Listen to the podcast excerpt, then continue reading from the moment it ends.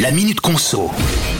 Qu'y a-t-il dans le vin que l'on boit? Eh ben on le saura précisément le 8 décembre prochain. Pourquoi? Ben, Tout simplement parce que la filière du vin va devoir respecter le nouveau règlement de la Commission européenne.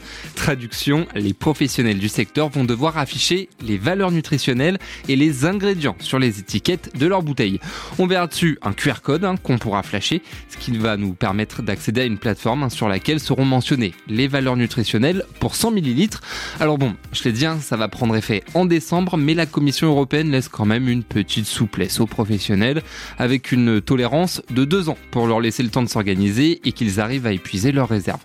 Et à quelques mois de la date butoir, certains critiquent ce nouveau fonctionnement en soulignant que le vin est un aliment vivant et qu'il évolue au fil des années, sans parler de l'attitude du consommateur hein, qui peut garder une bouteille dans une cave un mois comme dix ans. Et forcément, bah c'est pas pareil.